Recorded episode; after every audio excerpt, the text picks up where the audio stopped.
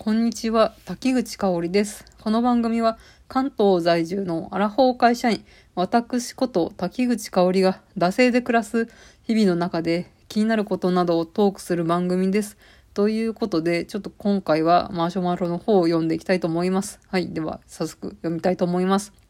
えこんばんはいつも楽しく聞いています。そういえば最近アニメの話がなかったように思いますが、夏アニメもそろそろ終わります。え今季お気に入りはありましたでしょうか？私は過激少女を気に入って見ています。次回も楽しみにしております。ということでいただきました。ありがとうございます。えーまあ、今季という指すのが、まあ、多分2021年夏アニメのことを指すとは思うんですけど、もう最近ね、えーアマプラとかね、あの、ネットフリックスとか、フールとか、そういうサブスクの動画配信サービス見放題みたいなのが、まあ、普及してきて、なんかその、夏アニメを、なんかこう、積極的にこれっていうのを追っかけようみたいなのが、だんだんなくなってきてる気がしますよね。なんかこう、やっぱいつでも見れるから、なんかこう、2021年の夏に、なんか鈴宮春日見てるみたいな。うん。それね、2021年夏の今季は、私は鈴宮春日ですみたいなのも今季っちゃ今季みたいなね、なるよねっていう、そういう時代ですよね。うん。まあそんなわけで2021年夏アニメのことを、えーちょっと指してるのかなと思うんですけど、過激少女こちらの方も見てるということなんですけど、まあ私も見ております。えーちょっとまあ過激少女の話ちょっとちゃんと話そうと思うんで、まあざっと、うーまあ、やっぱサブスクでね、えー見れるので、こう、1話2話ぐらいだけ見て、後で見ようみたいな感じで、えーちゃんとね、全部は追っかけてないんですけど、とりあえず、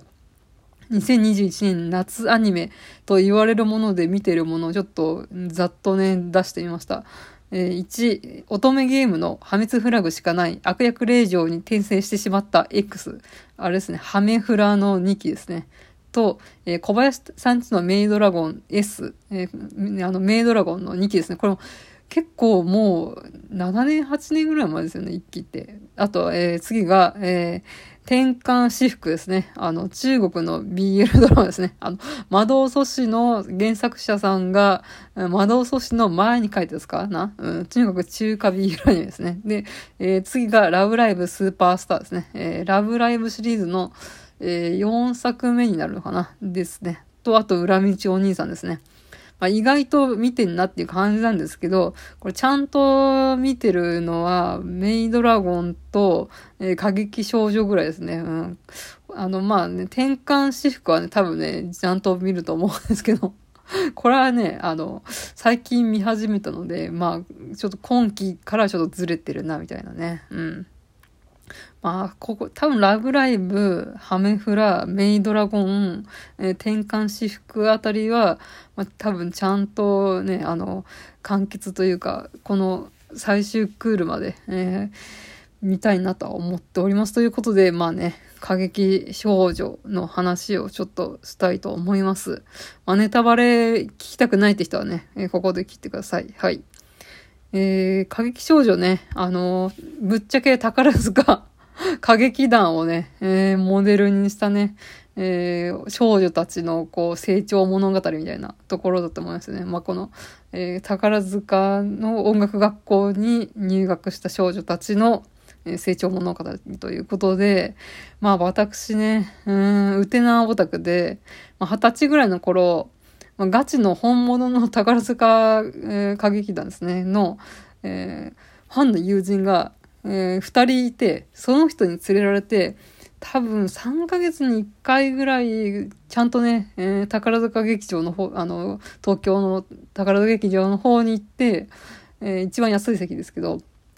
結構何回か見たことがあるので、うん、全く見たことない人 ではないっていうことで、まあそういうふうに宝塚に馴染みがあるのと、あとは、えーまあ割とね、昔、私はあの、中村、えー、勘九郎の、あ、勘三郎のね、亡き、えー中村勘三郎のファンをね、あの、3年ぐらいやってた時期があるんで、歌舞伎はね、割と、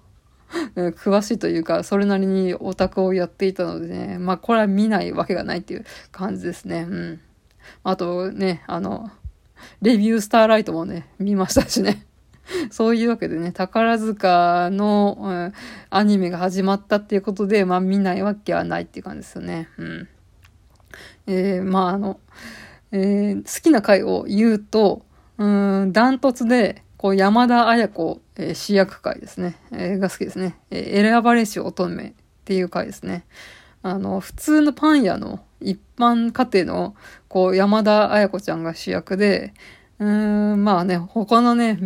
メンバーはね、まあ主人公のね、サラサちゃんは、こう人間国宝のね、えー、歌舞伎役者の血を引く女の子だし、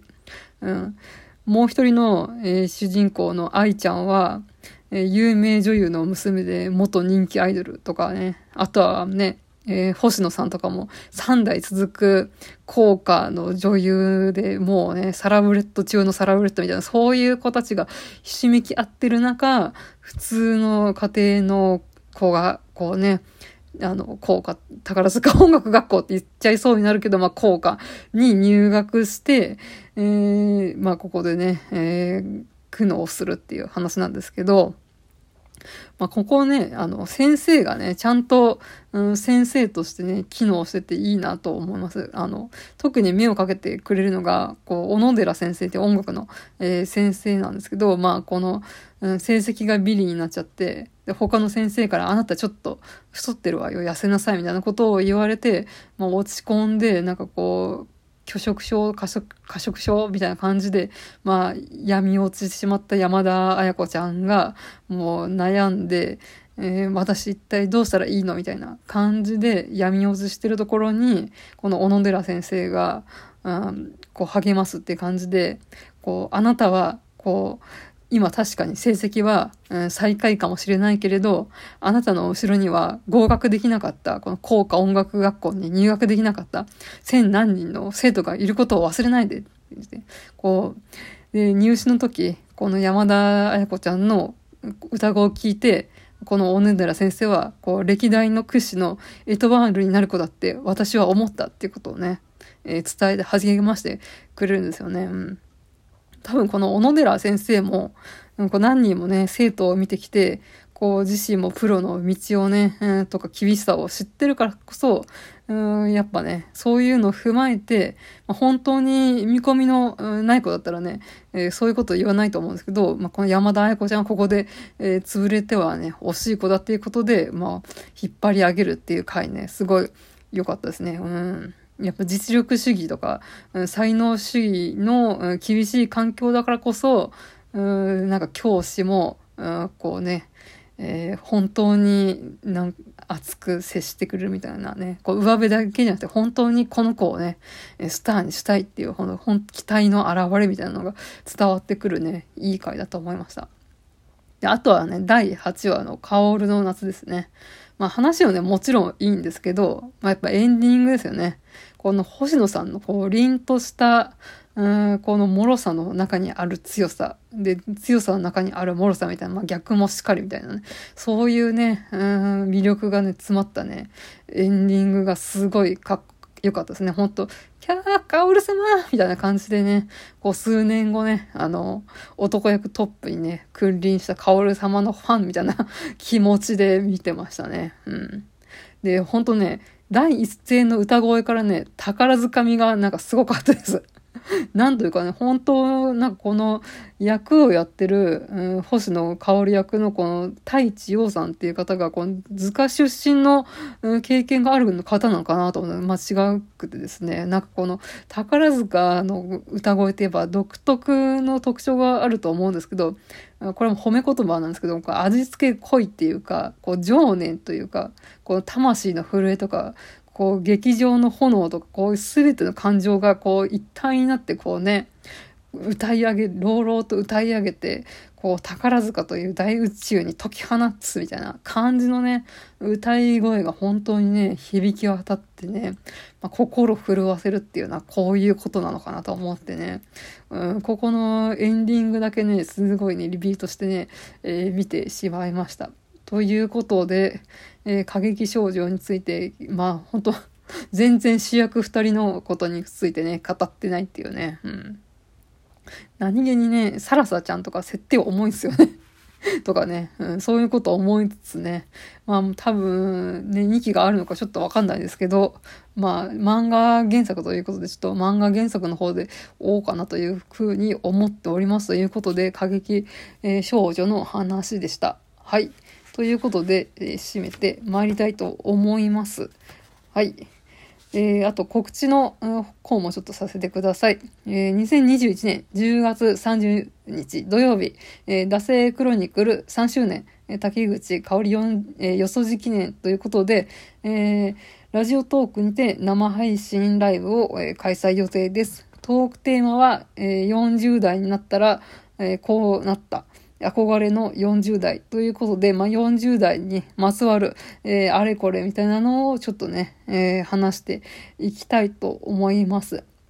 今、あの、マシュマロの方もね、えー、テーマ40代についてということで募集中ですので、ね、ぜひ参加していただければと思います。はい。ということで、10月30日土曜日から20時、ラジオトークの方で配信予定です。ちょっとアプリを入れなくちゃ聞けないっていう感じですが、ぜひこの機会に入れていただければと思います。はい。えー、では、最後に、えー、番組へのご意見ご感想は、マシュマロまたは番組ツイッター、ダセ2018まで、番組、え、ハッシュタグはシャープ、ダセ黒、漢字でダセ、カタカナで黒で感想等をつぶえてください。ここまでのお相手は滝口香織でした。また次回。